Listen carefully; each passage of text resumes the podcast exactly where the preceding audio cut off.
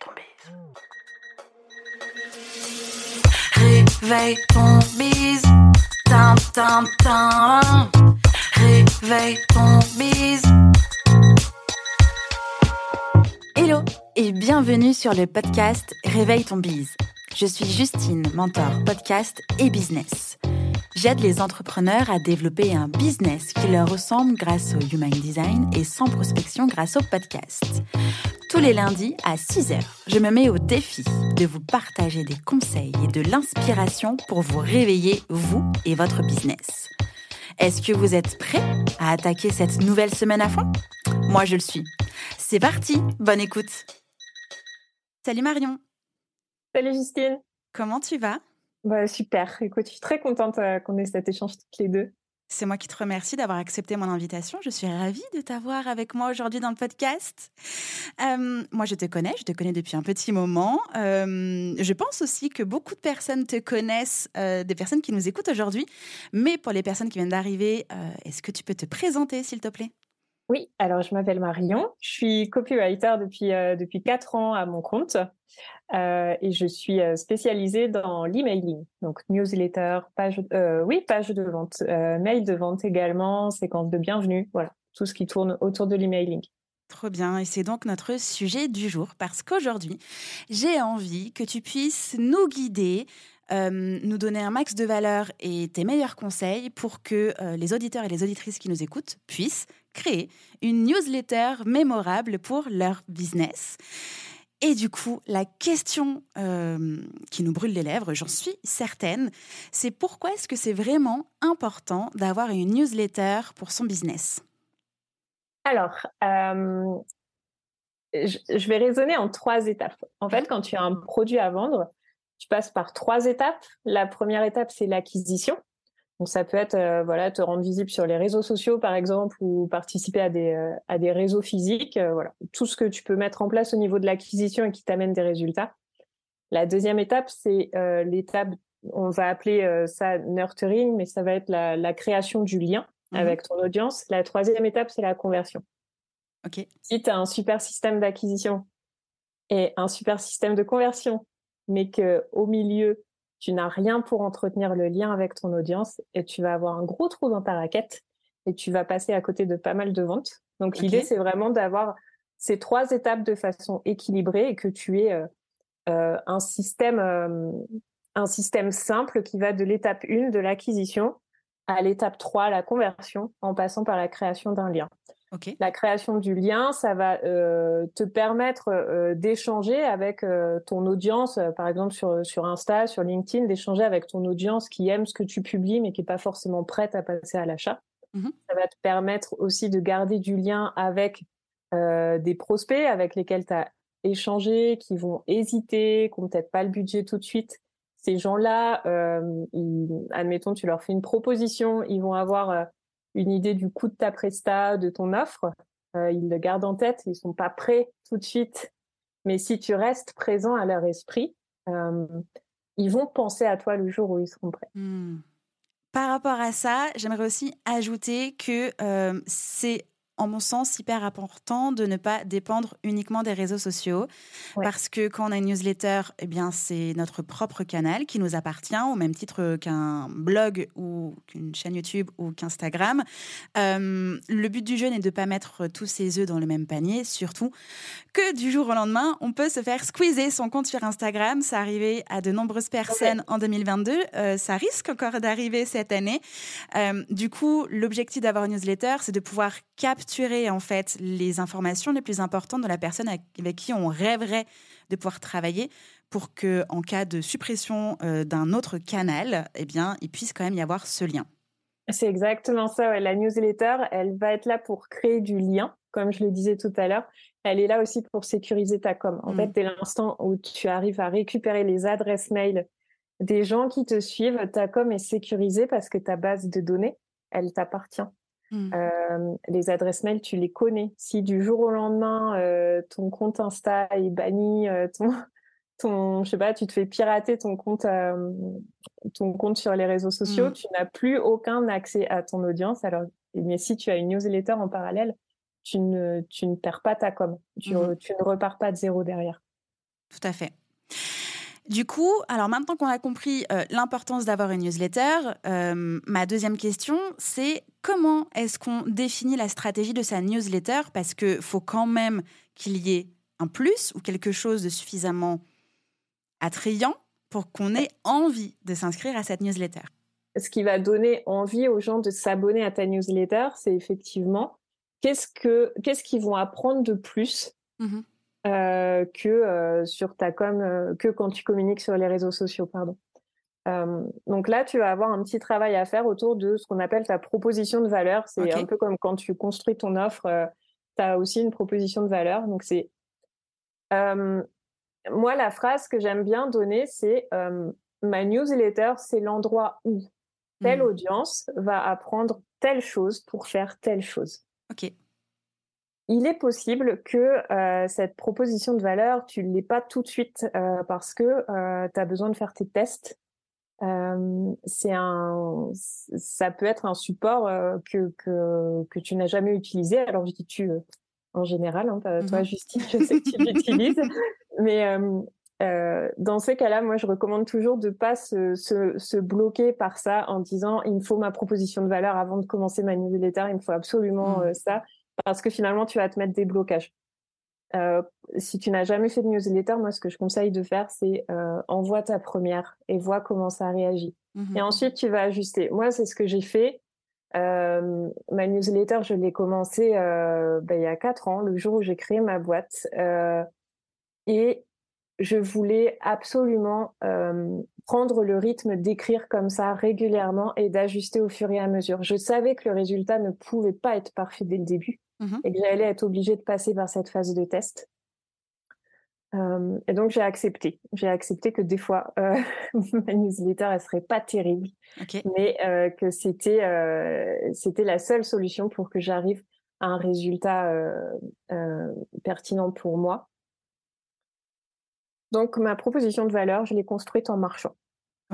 et ça a très bien fonctionné. C'est ce qui fait que aujourd'hui Aujourd'hui, j'en suis là et euh, ma newsletter, c'est, euh, c'est aussi mon laboratoire euh, pour les newsletters de mes clients. Quand je mmh. travaille pour mes clients, en fait, je vais aussi tester, moi, sur, sur ma newsletter, ce qui fonctionne. Et donc, tout ce que j'apporte à mes clients, je, les vérifie, je le vérifie, je le vérifie moi de mon côté. Ok. Est-ce que on lui donne un petit nom à cette newsletter? Est-ce que c'est réellement important ou est-ce que c'est quelque chose qui fait juste joli? Euh, en théorie, c'est bien d'avoir un petit nom euh, mmh pour ta newsletter parce que ça va te permettre dans ta com euh, de pouvoir construire une com autour de ta newsletter. Tu vois, c'est comme c'est comme ton offre quand tu as un nom d'offre, c'est c'est plus facile, je trouve, de communiquer derrière parce que tu as un nom à poser et tu dis bah voilà, Mova, c'est ça, ça, ça, et tu peux détailler ton programme. Pour la newsletter, c'est pas mal, notamment quand tu veux inciter les gens à s'abonner. Tu vas dire bah abonnez-vous à un 25, par exemple, si je mmh reprends euh, la newsletter de Pauline Sarda.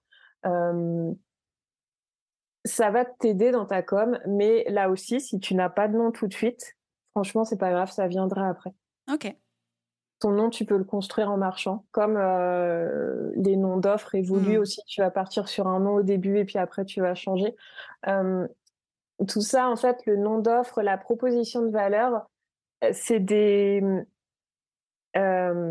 c'est des éléments piliers de ta newsletter, mais que tu vas construire brique par brique. Mmh Donc, c'est hyper important euh, quand tu as envie de tester la newsletter, de pas te focaliser là-dessus. Si tu en as besoin pour démarrer, ok, mais euh, dis-toi que ça va bouger. Donc, tu peux très bien partir sur, sur un titre, sur un nom de newsletter, partir sur une proposition de valeur et te dire, ok, bah, j'y vais et puis je sais que ça évoluera derrière, mais si tu sens que ça, ça te bloque, vas-y sans. Mmh, ok. Est-ce qu'il y a quand même quelques étapes, je sais pas, trois étapes totalement euh, obligatoires, entre guillemets, et là je fais des grosses guillemets que toi tu vois, mais je le dis à voix haute pour les personnes qui nous écoutent, euh, pour vraiment bien définir la stratégie de sa newsletter Avoir des adresses mail, savoir ce que tu veux vendre. Ok. Écrire, euh, respecter ton style éditorial, la façon dont tu veux écrire. Donc, avoir des abonnés, bah oui, si tu n'as pas d'abonnés, tu ne peux pas envoyer de mmh. newsletter. Euh, Là-dessus, je voudrais vraiment décomplexer tout le monde. Euh, n'as pas besoin d'avoir 8000 abonnés pour faire tes premières ventes. Hein. Moi, mes premières ventes avec ma newsletter, j'avais 30 abonnés. Ok. donc, en fait, ça, va vraiment être l'adéquation de d'avoir des adresses mail qualifiées, donc des mmh personnes vraiment intéressées par ce que tu fais ou qui peuvent te recommander derrière, avec ton offre et avec la façon dont tu le dis. Mmh. Finalement, c'est comme dans ton marketing en général. pourquoi j'insiste vraiment sur respecter ton style éditorial? C'est parce que, alors ce que je veux dire par respecter ton style éditorial, c'est écrire de la façon la plus fidèle à ta personnalité. À ta personnalité, c'est ça. Mmh.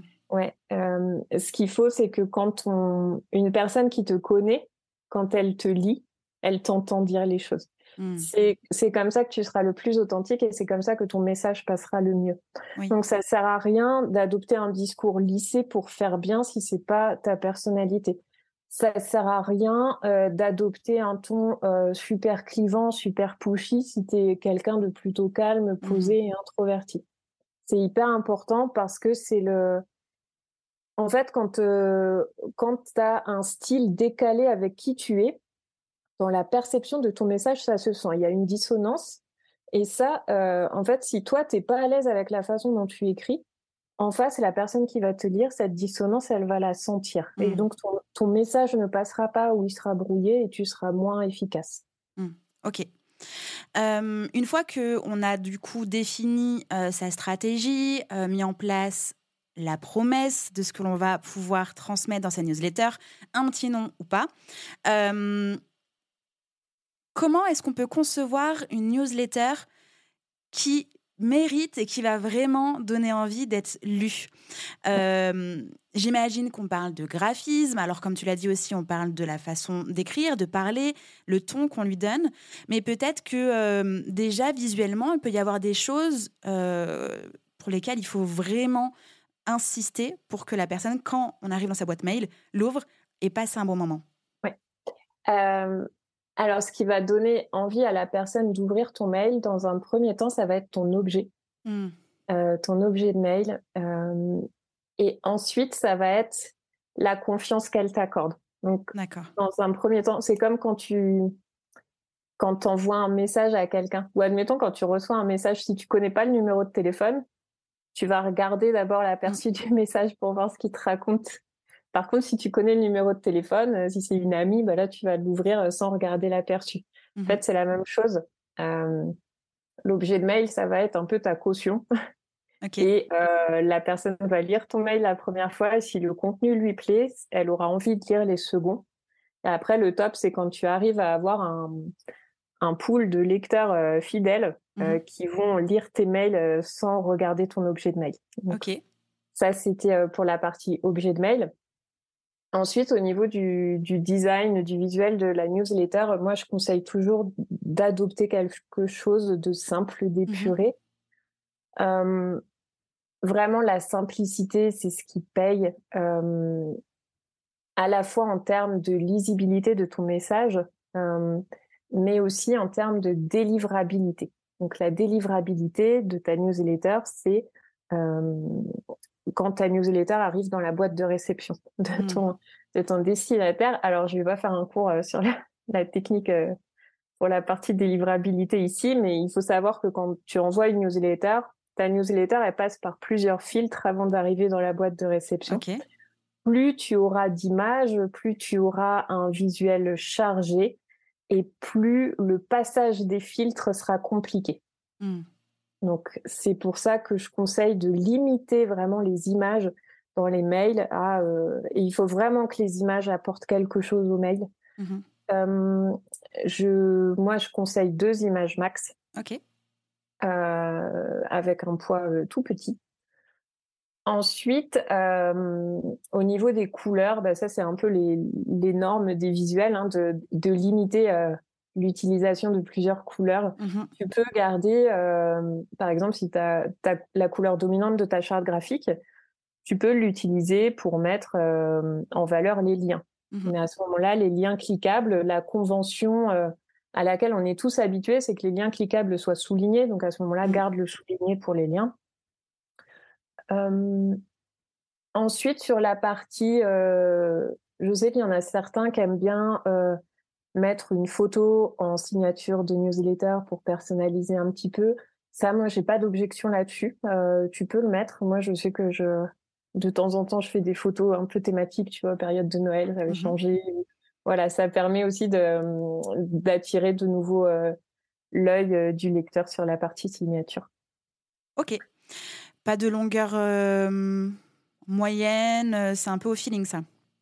Ouais, en fait, pour ça, moi sur la longueur, je recommande de, de ne pas dépasser deux pages, deux pages d'un Word, mais deux pages aérées, hein, tu vois, où il y a des sauts lignes et tout, pour, les, pour la longueur max. Après, en fait, il faut aussi partir de soi parce que on attire les personnes qui nous ressemblent. Mmh Donc, euh, quand tu veux créer ta newsletter ou quand tu veux changer un peu euh, de style de newsletter, pose-toi la question euh, qu'est-ce que moi j'aime, qu'est-ce que mmh. moi j'aime pas?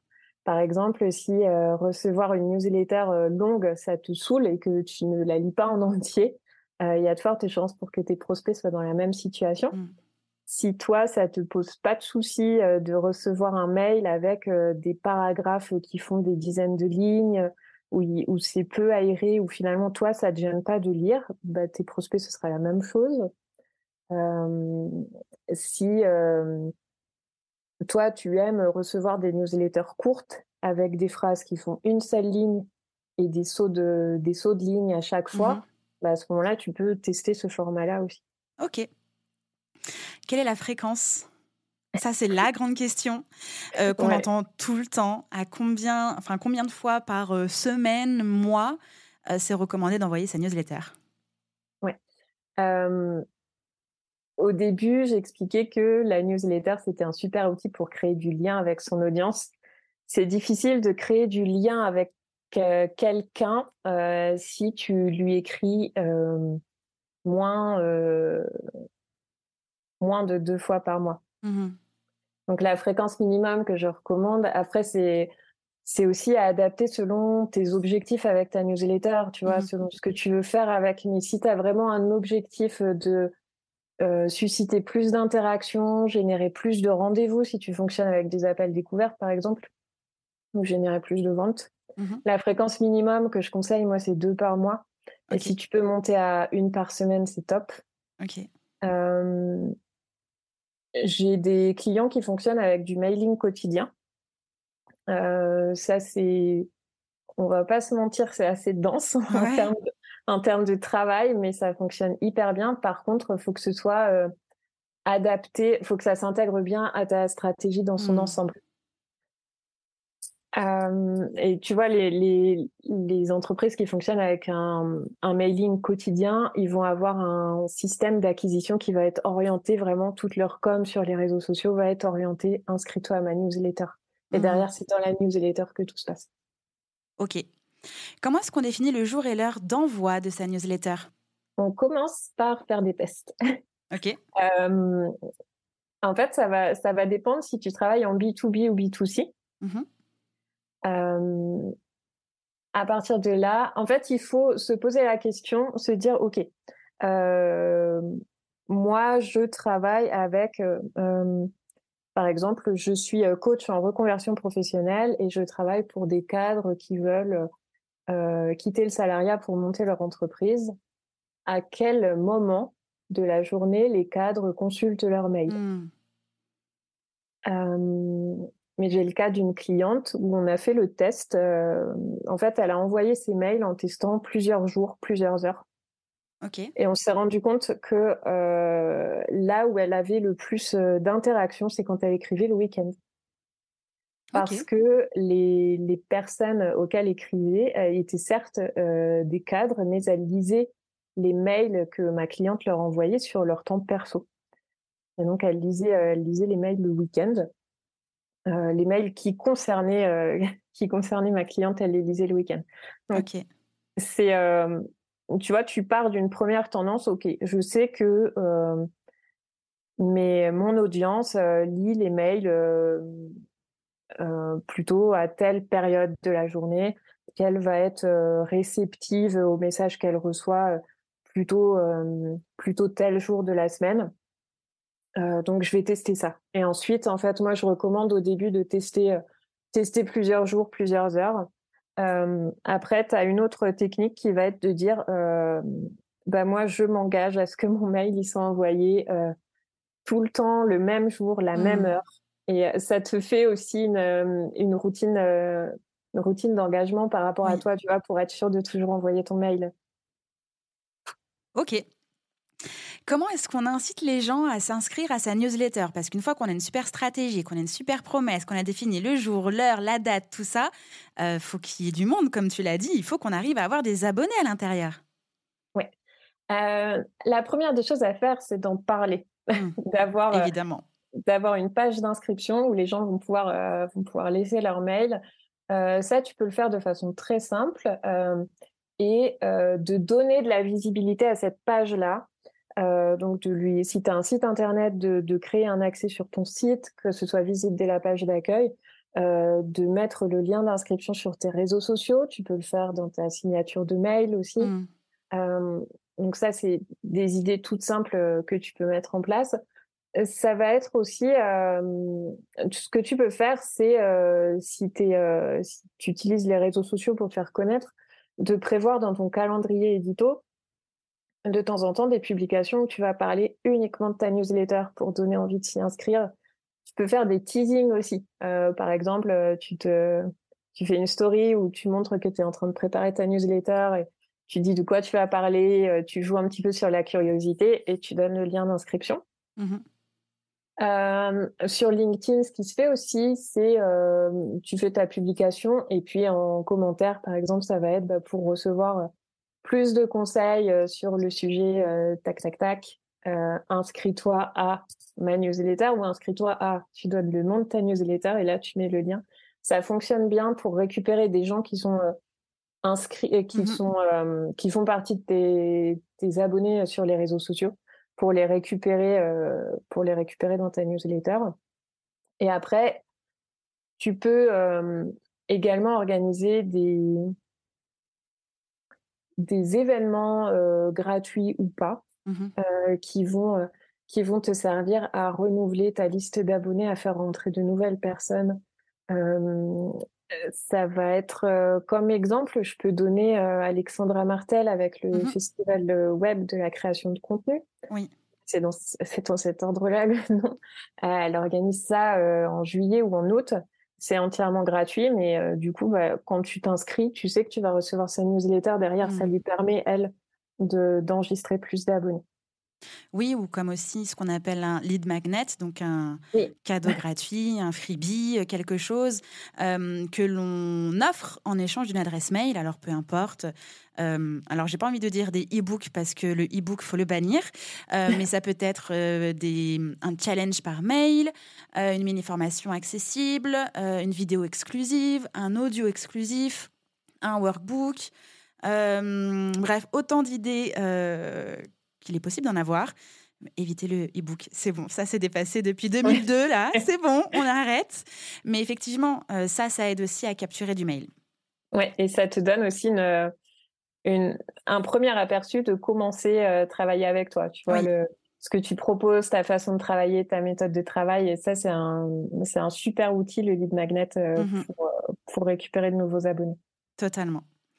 Euh, alors, une fois qu'on a du monde dans sa newsletter, qu'on envoie de façon régulière euh, du contenu euh, d'extrême qualité dans, ses mails, il faut quand même regarder quelques indicateurs pour s'assurer que bah, ça fonctionne, qu'on est sur la bonne voie, que c'est apprécié, etc.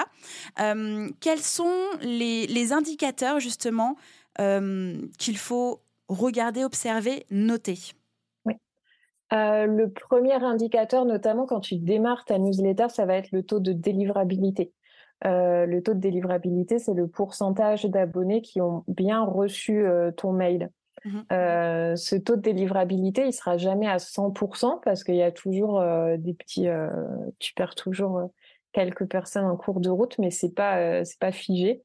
Mmh par contre, s'il est en dessous de 99%, Là, ça veut dire qu'il y a, d'un point de vue technique, il y a quelque chose à corriger sur ton, sur ton outil. OK. souvent le taux de délivrabilité, il est à 99,97%. on n'atteint jamais le 100%. ensuite, ça c'est quand tu démarres. Après, voilà, une fois, une fois quand tu vois que ton taux de délivrabilité est bon, tu n'as plus besoin de le surveiller, ça roule. Ensuite, le premier indicateur à observer, c'est le taux d'ouverture. Le taux d'ouverture, c'est il est il est mesuré avec ton objet de mail. En fait, c'est ton objet de mail qui va donner envie d'ouvrir ton mail ou mmh pas. donc ça, ça donne aussi un indice de est-ce que tu arrives à donner envie de regarder ce qu'il y a à l'intérieur et quelle est la confiance que tu accordes tes abonnés Est-ce qu'ils ont envie de, de, lire ce que toi tu leur envoies euh, le taux d'ouverture, je sais que certains euh, le considèrent comme une vanity metric, c'est un peu comme les mmh. likes euh, sur les réseaux sociaux. Alors moi, j'ai un avis qui est un petit peu différent parce que tu peux pas travailler sur le contenu de ton mail si ton mail il est jamais ouvert. Tu vois, c'est mmh. pas du tout encourageant d'avancer des choses dans ce sens-là. Donc moi, je commence toujours par travailler sur les objets de mail ou par aider à retravailler sur les objets de mail. Mmh le troisième indicateur, ça va être ton taux de clic. Mmh euh, quand tu envoies des liens cliquables euh, dans ton corps de texte, dans ta newsletter, mmh quel est le pourcentage des personnes qui cliquent sur tes liens?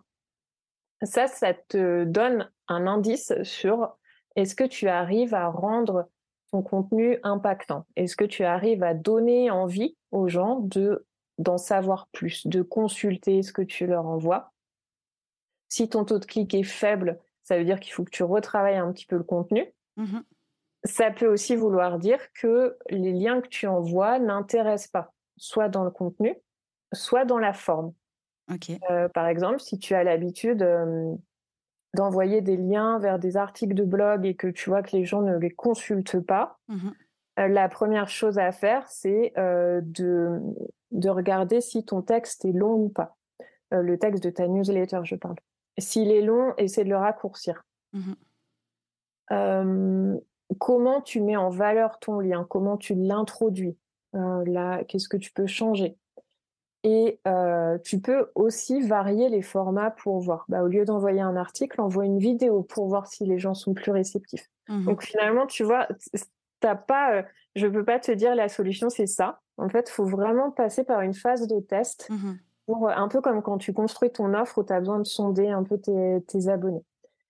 Euh, et le dernier indicateur à regarder, euh, non, l'avant-dernier, l'avant-dernier, c'est ton taux de désabonnement. Ça, c'est pas, voilà, faut pas être trop figé dessus. c'est normal qu'il y ait des gens qui se désabonnent au fur et à mesure, et c'est c'est mieux pour toi parce que voilà, les personnes qui ne sont plus intéressées, bah, elles se désabonnent et c'est très bien.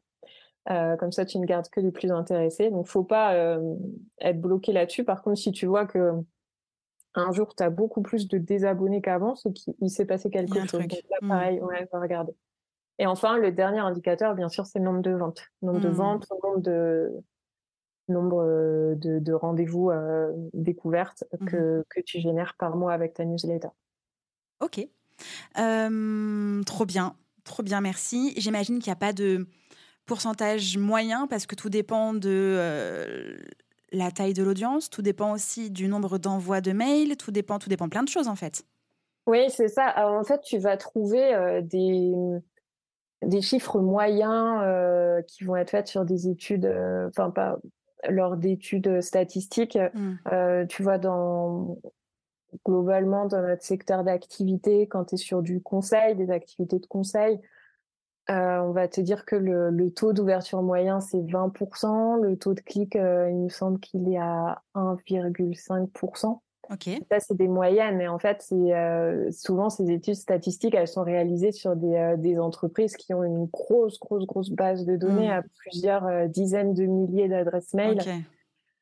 donc, en fait, ça te donne un, un, chiffre de référence, on va dire ton, ton, ton seuil minimal mais bien sûr, après, faut pas se contenter d'être à 20% d'ouverture. Hein, euh. moi, j'essaie toujours d'aller chercher, euh, d'aller chercher au minimum les 30%, toujours selon la, taille de, la taille de la base de données. Mais c'est normal, en fait, de ne mmh. pas être à 100% d'ouverture. c'est normal. Mais en fait, selon, selon ton secteur d'activité, selon ta taille de, la taille de ta mailing list, selon ce que tu vends aussi, bah, tu vas te fixer des objectifs à atteindre. L'idée, c'est bien sûr que ton mail soit le plus lu possible et ensuite que, que les gens te contactent. Ok, on a vu plein de choses, euh, mais avant de se diriger tout doucement vers la fin, est-ce qu'il y a quand même une question que je ne t'ai pas posée et que tu aimerais que je te pose? Et évidemment, si tel est le cas, il va falloir y répondre. Mmh. Écoute, pour moi, on a abordé l'essentiel. Mmh ouais. Les points les plus importants, on les a abordés ensemble. Ok. Euh, si on veut aller plus loin dans le sujet, où est-ce qu'on te retrouve essentiellement? Alors, tu me retrouves euh, sur LinkedIn, mmh euh, tu me retrouves sur Instagram et tu peux aussi euh, t'abonner à ma newsletter, bien sûr. J'aurais été étonnée que tu ne le proposes pas. ouais, et après, tu peux, me, tu peux me retrouver sur mon site. Ben, je pense que tu, tu mettras les liens. Oui, en description de l'épisode. Oui, je fais bien mon travail. Trop bien. Eh bien, merci beaucoup. Euh, toutes les informations de Marion seront donc en description de cet épisode. Merci beaucoup, Marion, pour cet épisode. Euh, c'était trop bien. J'ai passé un agréable moment avec toi. Tu reviens quand tu veux parce que tu as plein de cordes à ton arc et euh, que voilà, la porte est grande ouverte. Quand tu veux, tu reviens. Bah, super. Avec plaisir, Justine. à très bientôt, Marion. Bye À bientôt. Salut. J'espère que cet épisode vous a plu. N'hésitez pas à partager le podcast à une personne qui veut aussi se réveiller avec vous. Retrouvez l'ensemble des informations et des liens en description de l'épisode ainsi que sur le site internet www.justinarma.com. Si vous avez des idées, des suggestions ou si vous avez juste aimé cet épisode et que vous voulez me le dire, direction Apple Podcast pour laisser un commentaire et des petites étoiles. Vous pouvez aussi me laisser des petits mots sur Instagram au nom de Justine-du-bas Arma avec deux A ou par mail à l'adresse hello@justinarma.com. N'oubliez pas de vous abonner à Réveil ton bise sur votre plateforme d'écoute préférée pour ne pas louper votre réveil. On se retrouve lundi prochain, 6h, pour un nouvel épisode. Bonne semaine. Ciao